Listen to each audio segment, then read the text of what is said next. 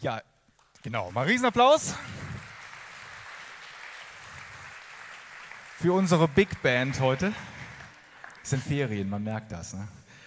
Ja, ich stehe nicht alleine hier. Ich habe hier jemanden mitgebracht, den Frederik Thielkes. Und der Frederik wird heute zu uns predigen. Und äh, ich denke mal, die wenigsten kennen ihn, deswegen wollen wir dich mal ganz kurz vorstellen. Genau. Ja, Frederik, du bist äh, wie alt jetzt? Ich bin 24 Jahre. 24 genau. Jahre und äh, du bist angereist, du kommst nicht aus Gummersbach, aus der Stadt mit dem besten Fußballverein der Welt. Ja, das ist zumindest fragwürdig. Ich komme aus Köln und ich bin ganz begeistert, ja. dass man. Ja, danke, danke, danke. Ja. Ich bin ganz begeistert, dass man in die Provinz Gummersbach kommt und dann hat man hier so eine wunderschöne Gemeinde, so ein wunderschönes Gebäude, das ihr nutzen dürft. Das ist toll. Provinz? Also hier ist der weltbeste Handballverein ja, also. aller Zeiten. Ja? Also, du lebst nicht alleine in Köln? Ich lebe nicht alleine, nee, ich lebe zusammen mit meinem besten Freund, meiner Geliebten und meiner Ehefrau und das ist die Kati. Und wir sind seit einem Jahr und genau einer Woche jetzt äh, verheiratet. Genau. Sehr schön, einen Riesenapplaus, genau. Dann, man denkt ja immer, 24 Jahre, was will der mir über Vergebung sagen? Wenn er ein Jahr verheiratet ist, dann hey. hat er ist er erprobt. Oh ja, ja, mit den Fehlern anderer klarkommen. Genau. Ja, was machst du, wenn du nicht gerade auf der Bühne stehst und predigst? Ähm, ja, ich studiere noch. Ich studiere Sport und Deutsch auf Lehramt und außerdem bin ich auch angestellt für eine große Gemeinde in Köln. Das ist die Gemeinde Köln-West. Genau, da mache ich Kinder- und Jugendarbeit. Genau, und ansonsten äh, widme ich mich meiner Frau und ähm, wir bereiten uns jetzt auf unseren Nachwuchs vor, der in sechs Wochen kommt. Also falls ich fluchtartig die Bühne verlasse, dann nicht, weil ähm, ich den roten Faden verloren habe, sondern vielleicht, weil die Fruchtblase meiner Frau geplatzt ist. Okay? hoffen wir nicht. wir hoffen nicht, genau. Frederik, ich bete noch für dich. Ja, vielen Dank, bitte. Ja, Gott, du bist Herr über alles. Das haben wir gerade gesungen. Und Jesus, wir wollen dich als unseren Grund annehmen, Herr. Ähm, wir haben gesungen, dass wir befreit sind von deiner Gnade. Und das wollen wir auch annehmen. Und wenn wir das noch nicht können, wenn wir das noch nicht verstanden haben, Gott, dann möchte ich, dass du den Frederik gebrauchst, um zu uns zu sprechen, Herr, um durch deine Worte unsere Herzen zu verändern. Amen. Amen. Ja, einen wunderschönen guten Morgen auch nochmal von mir. Ich freue mich wirklich sehr, hier zu sein. Und vielleicht fragt ihr euch wirklich, was möchte uns heute Morgen ein 24-jähriger junger Mann über Vergebung erzählen? Wie gesagt, ich bin seit einem Jahr und einer Woche verheiratet und ähm, den Witz verstehen nur die, die auch verheiratet sind. Ähm, es ist ja, viele Leute glauben ja, das Geheimrezept für eine gute Ehe zu kennen. Ich kenne es nicht zugegebenermaßen, aber nach einem Jahr und einer Woche habe ich schon verstanden, Vergebung ey, ist definitiv notwendig in der Ehe. Wobei ich sagen muss, vor allem meine Frau muss mit meinen Fehlern klarkommen, okay? Ich, und ich bin da sehr dankbar, dass sie das tut. Genau. Ja, ich freue mich sehr jetzt auf dieses Thema Vergebung und ähm, ich würde mit euch gerne direkt einsteigen in den Bibeltext, wenn ihr nichts dagegen habt. Und der steht in Matthäus 18, die Verse 21 bis 35.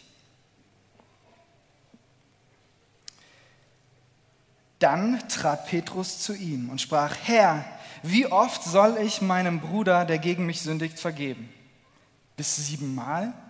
Jesus spricht zu ihm, ich sage dir nicht bis siebenmal, sondern bis siebzigmal siebenmal. Deswegen ist es mit dem Reich der Himmel wie mit einem König, der mit seinen Knechten abrechnen wollte. Als er aber anfing abzurechnen, wurde einer zu ihm gebracht, der zehntausend Talente schuldete. Da er aber nicht zahlen konnte, befahl der Herr, ihn und seine Frau und die Kinder und alles, was er hatte, zu verkaufen und damit zu bezahlen. Der Knecht nun fiel nieder und bat ihn kniefällig und sprach, Herr, habe Geduld mit mir, ich will dir alles bezahlen. Der Herr jenes Knechtes aber wurde innerlich bewegt, gab ihn los und erließ ihm das Darlehen. Jener Knecht aber ging hinaus und fand einen seiner Mitknechte, der ihm hundert Denare schuldig war. Und er ergriff ihn und würgte ihn und sprach, bezahle, wenn du etwas schuldig bist.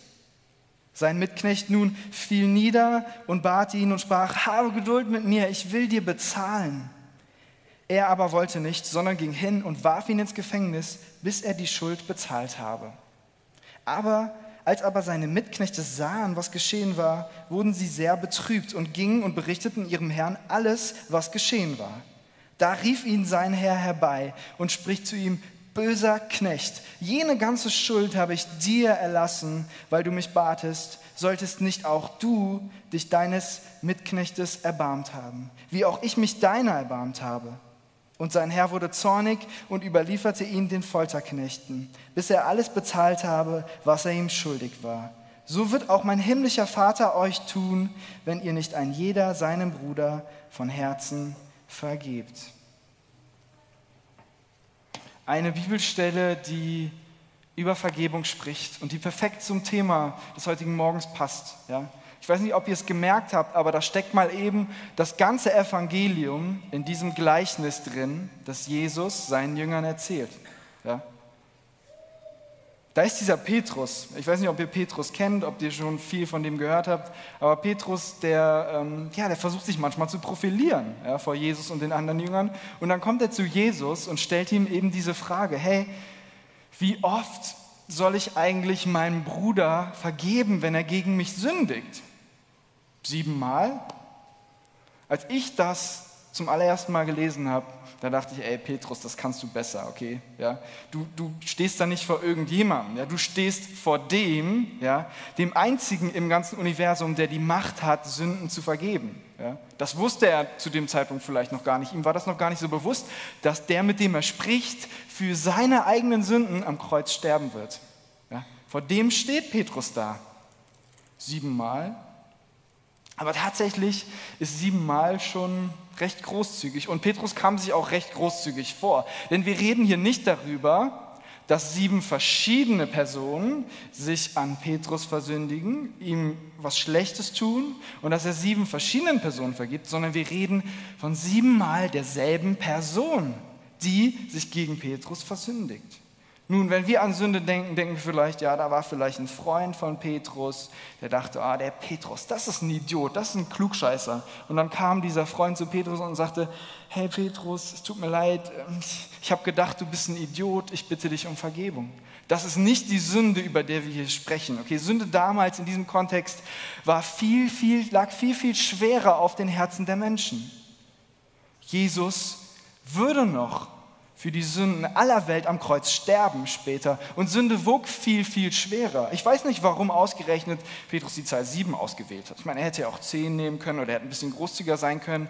Aber tatsächlich ist sieben, auch wenn man mal in Deutschland fragt, was ist eure Lieblingszahl, sieben scheint eine sehr beliebte Zahl zu sein ja, bei den Menschen. Sieben scheint eine besondere Zahl zu sein. Ja. Gott hat die Erde in sieben Tagen geschaffen, sechs Tage hat er gearbeitet, einen Tag hat er geruht. Unsere Woche hat sieben Tage. Sieben scheint eine recht geläufige, beliebte Zahl zu sein und irgendwie auch eine besondere Zahl in der Bibel. Wenn wir hier über Sünde sprechen, dass ein und derselbe Mann siebenmal gegen Petrus sündigt, dann wäre es passender, wenn wir an die zehn Gebote denken. Weil die zehn Gebote bestehen aus drei Geboten, die die Beziehung zwischen Gott und Mensch regeln, und sieben Geboten, die die Beziehung zwischen Mensch und Mensch regeln. Jetzt gehe ich nicht davon aus, dass Petrus gemeint hat, du sollst nicht töten, denn man kann nicht siebenmal jemanden töten, aber wir können davon ausgehen, dass irgendwas Schwerwiegendes war. Also Petrus kam sich tatsächlich, glaube ich, sehr großzügig vor mit seinen siebenmal. Aber die Antwort von Jesus kommt sofort. Hey, nicht siebenmal sollst du deinem Bruder vergeben, sondern 70 mal siebenmal. Hm. Warum diese Zahl, Jesus? Ich habe die Rechnung gemacht, ich habe meinen Taschenrechner ausgepackt. Ich bin kein Mathe-Ass, verurteilt mich nicht. Ich studiere Deutsch und Sport auf Lehramt. Es kommt 490 raus, tatsächlich. Im Nachhinein dachte ich, hey, das hätte ich auch im Kopf rechnen können. Aber gut, so bin ich nun mal. 490 Mal. Jesus, was möchtest du uns sagen, wenn nun jetzt diese Person 491 Mal gegen mich versündigt? Dann nicht mehr? In der damaligen Zeit, in diesem Kontext, war 70 mal 7 war ein Sprichwort für eine sehr, sehr große Zahl. Jesus möchte Petrus hier sagen, Petrus, Gnade und Vergebung ist nicht limitiert. Gott sei Dank ist es das nicht. Ja? Sonst würde ich nicht hier stehen heute Morgen, sonst wäre ich nicht mehr verheiratet mit meiner Frau, die wäre wahrscheinlich über alle Berge. Ich bin dankbar dafür, dass Vergebung nicht limitiert ist. Und das möchte Jesus Petrus hier sagen. Und er fährt fort mit einem Gleichnis. Und dieses Gleichnis beginnt mit dem Satz, das Reich der Himmel ist wie, ist, da ist, ist wie mit einem König, der mit seinen Knechten abrechnet. Und da wird ein Knecht zu diesem König gebracht und er schuldet dem König 10.000 Talente. Okay, das sagt dir vielleicht nicht viel, mir hat es auch nicht viel gesagt. Was sind schon 10.000 Talente? Keine Ahnung. Also der Durchschnittsverdienst eines Arbeiters war ein Denar pro Tag. Das heißt, der monatliche Durchschnittsverdienst des Arbeiters waren 30 Denare pro Monat. So, 10.000 Talente, wir reden ja von Talenten, nicht von Denaren. Umgerechnet in Denare sind 60 Millionen Denare. Okay, wir reden also über eine gigantische Summe Geld, die dieser Knecht seinem König schuldet. Ich weiß nicht, was dieser Knecht angestellt hat mit der ganzen Kohle, ja, aber es ist eine Menge Geld. Ich weiß nicht, wie viel du schon mal jemandem geschuldet hast. Das höchste, was ich bis jetzt einem meiner besten Freunde geschuldet habe, waren tatsächlich 500 Dollar, weil wir in Amerika unterwegs waren und meine Kreditkarte hat nicht funktioniert. Und ich kann euch sagen, das war ein ziemlich blödes Gefühl. Ja? Irgendwie so ein richtig beklemmendes Gefühl. Ja? 500 Dollar mal eben jemandem zu schulden, ist irgendwie, fühlt sich nicht gut an. Und dieser Knecht, 60 Millionen Denare, richtig viel Geld. Und der König bittet ihn, das einfach zurückzuzahlen. Und der Knecht sagt, er fällt auf die Knie. Er tut das, was wir wahrscheinlich alle getan hätten. Bitte hab Erbarmen mit mir. Aber er bittet ihn um Aufschub der Zahlung. Ja? Ich weiß nicht, ich denke, der Knecht wusste selber, never ever, niemals in meinem ganzen Leben werde ich diese Schuld begleichen können. Trotzdem bittete ihn um Gnade und Erbarmen und um Aufschub der Zahlung. Und der König hat Erbarmen mit dem Knecht. Ja? Und er erlässt ihnen die Schulden. Ich weiß nicht, ob ihr euch das bewusst seid, aber das sind 60 Millionen Denare, die der König auf einen Schlag verliert. Die, die gehören tatsächlich ja noch dem König. Das sind 60 Millionen Dinare, die der Knecht in einem Schlag geschenkt bekommt. Ja? Und dann unfassbar, was dann passiert. Ja? Der Knecht geht raus und hat nichts Besseres zu tun, als zu seinem Mitknecht zu rennen, der ihm 100 Denare schuldig ist. Okay, es waren 60 Millionen Denare, die dieser Knecht dem König schuldete. Und nun sind es 100 Denare, die ein Mitknecht ihm schuldet. Das ist eine 600.000stel.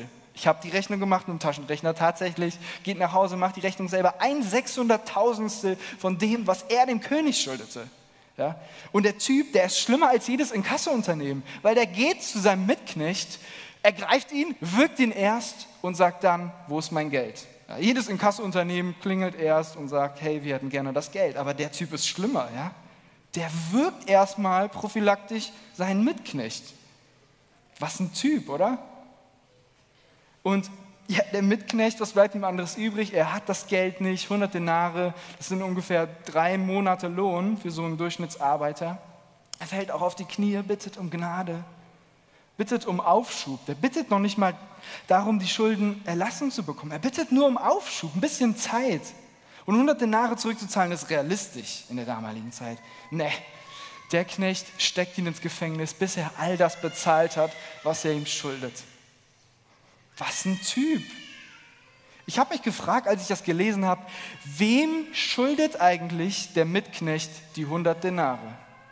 Wenn der Knecht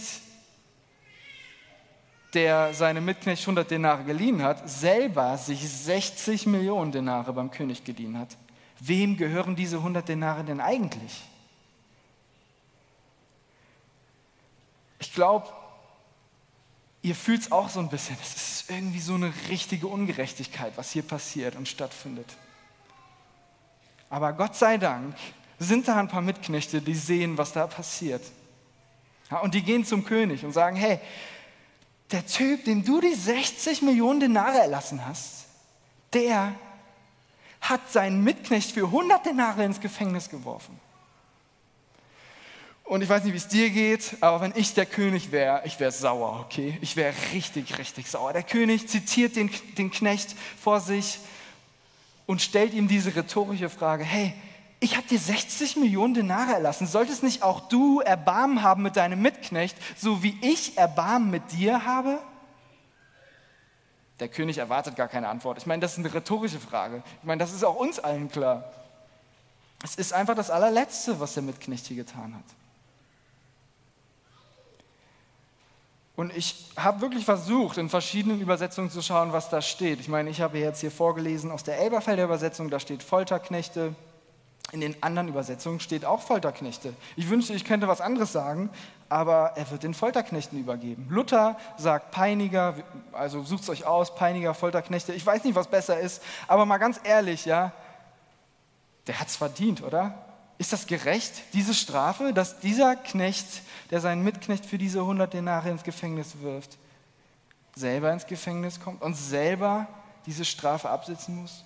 Ey, ja, oder? Absolut. Hey, bis hier ist die Geschichte eigentlich ganz nett. Okay, wir können was davon lernen. Es ist uns allen einleuchtend. Wir finden das auch wahrscheinlich ganz gerecht, dass dieser Knecht bestraft wird. Aber dann wird es persönlich. Ja? Dieser letzte Satz, ey, dann wird es auf einmal persönlich. Da kam zumindest bei mir so ein richtiges Unbehagen hoch. Wo es heißt, so wird auch mein himmlischer Vater euch tun, wenn ihr nicht ein jeder seinem Bruder von Herzen vergebt. Was ich wunderschön finde an dieser Geschichte, ist, dass es das ganze Evangelium widerspiegelt.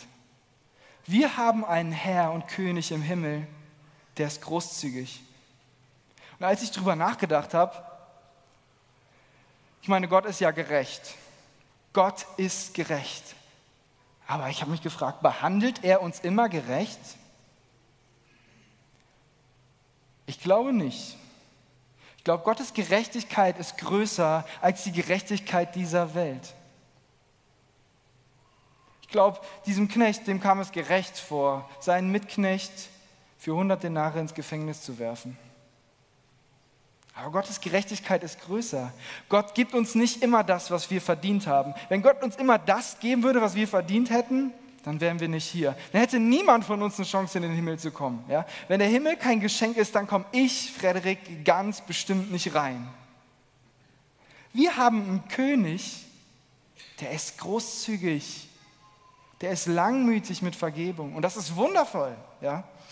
Und mich beruhigt das, dass er diesem Knecht 60 Millionen Denare erlässt.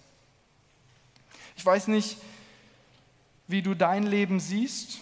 Es geht ja heute Morgen auch darum, mit den Fehlern anderer Menschen klarzukommen, vor allen Dingen. Aber diese anderen Menschen müssen auch mit meinen Fehlern klarkommen. Ich glaube, wir alle haben unsere kleinen Macken, ja, und keiner von uns ist perfekt. Und da können wir uns die Hand reichen heute Morgen. Und da braucht auch keiner rumzurechnen, ob es wirklich 60 Millionen Denare sind oder vielleicht nur 10.000, was auch immer. Wir alle, wir alle sind schuldig geworden vor unserem Gott, weil wir nicht perfekt sind.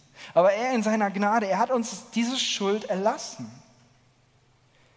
Und wenn dieser Knecht mal ehrlich ist, es gibt keinen Weg, keinen, dass er dem König 60 Millionen Denare zurückzahlt.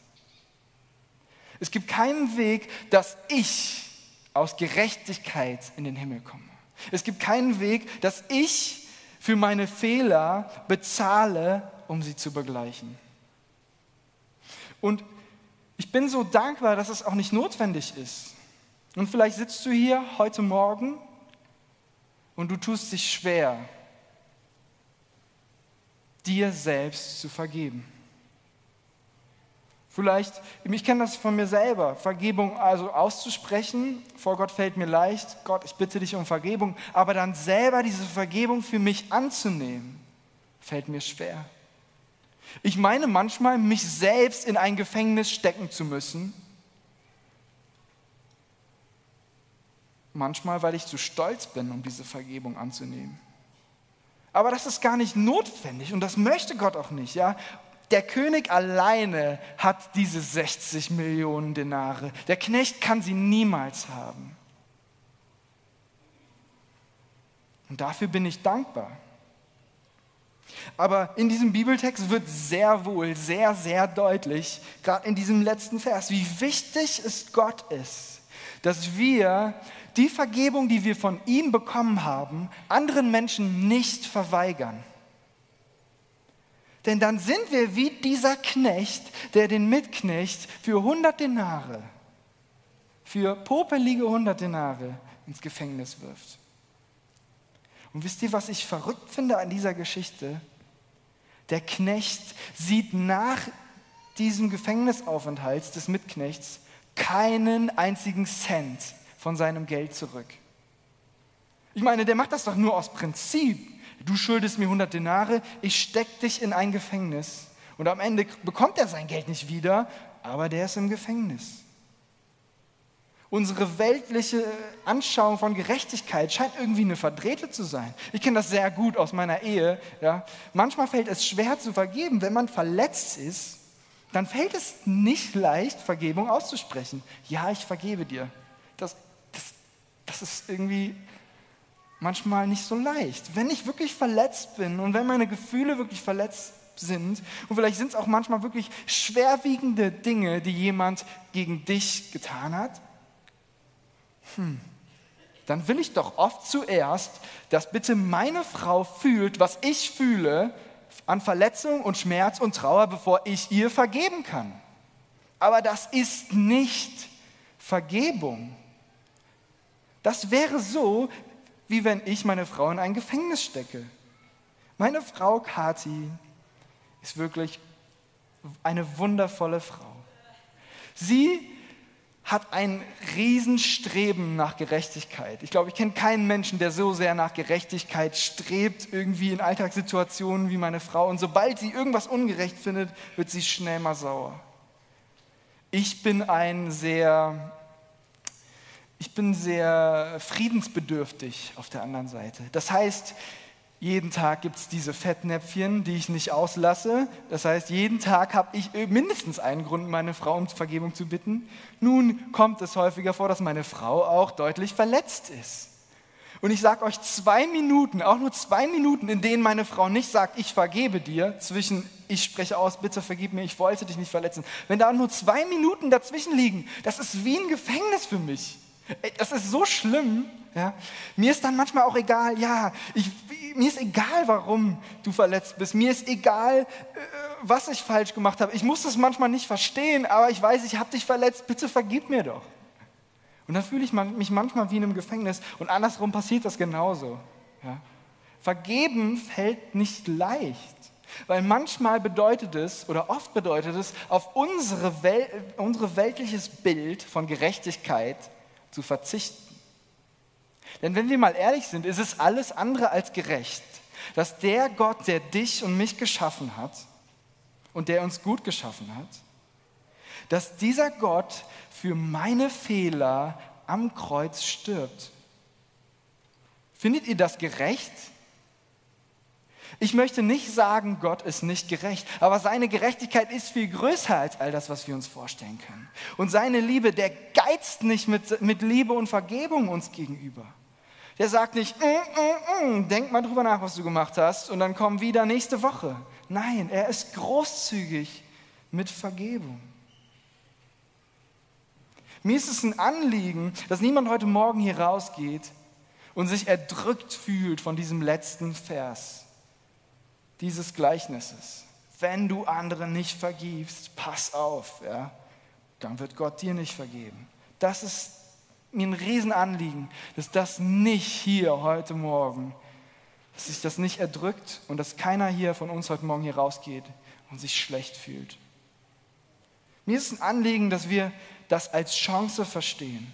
Denn Vergebung bedeutet aus Gefangenschaft freilassen.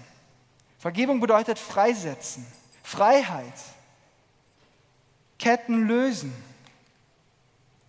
Und da sehe ich auch die Riesenchance heute Morgen. Vergebung macht frei. Und ich selber habe in meinem, in meinem Leben erlebt, dass dieser herrliche Gott mir vergeben hat. In einer anderen Stelle in der Bibel heißt es, wem viel vergeben ist, der liebt auch viel. Und es ist wahr, ja.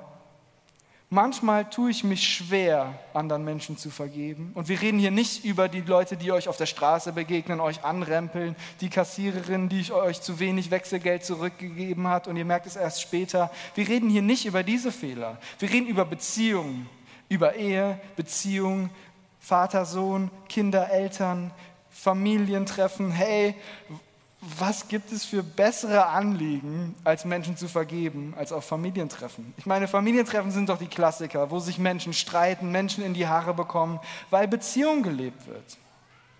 Und auch in Gemeinde wird Beziehung gelebt. Und ich bin davon überzeugt, dass irgendjemand, wenn du hier regelmäßig in die Gemeinde gehst, dich bestimmt schon mal verletzt hat. Weil da, wo Beziehungen stattfinden, auch Verletzungen stattfinden, weil wir nicht perfekt sind. Ich habe nochmal vier Punkte mitgebracht, die ich so in diesem Gleichnis als zentrale Punkte ansehe. Und der erste Punkt dieser vier Punkte ist, Gott allein hat den Preis für unsere Sünden bezahlt. Gott allein hat den Preis für diesen Knecht bezahlt. Du kannst den Preis nicht bezahlen. Er hat den Preis bereits bezahlt, hier und jetzt, heute Morgen, für die Fehler aller. Das heißt für deine Fehler, aber auch für die Fehler dessen, der dich verletzt hat. Punkt zwei. Wenn wir unseren Mitmenschen nicht vergeben, verweigern wir ihnen das, was Gott uns in seiner Gnade geschenkt hat. Punkt 3.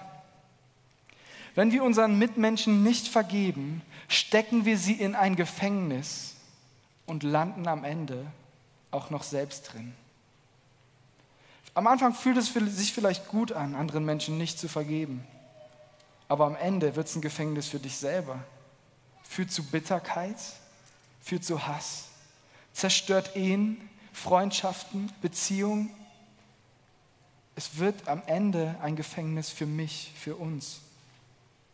Und der letzte Punkt, und dieser Punkt ist der schönste von diesen vier Punkten. Vergebung setzt uns und andere Menschen frei.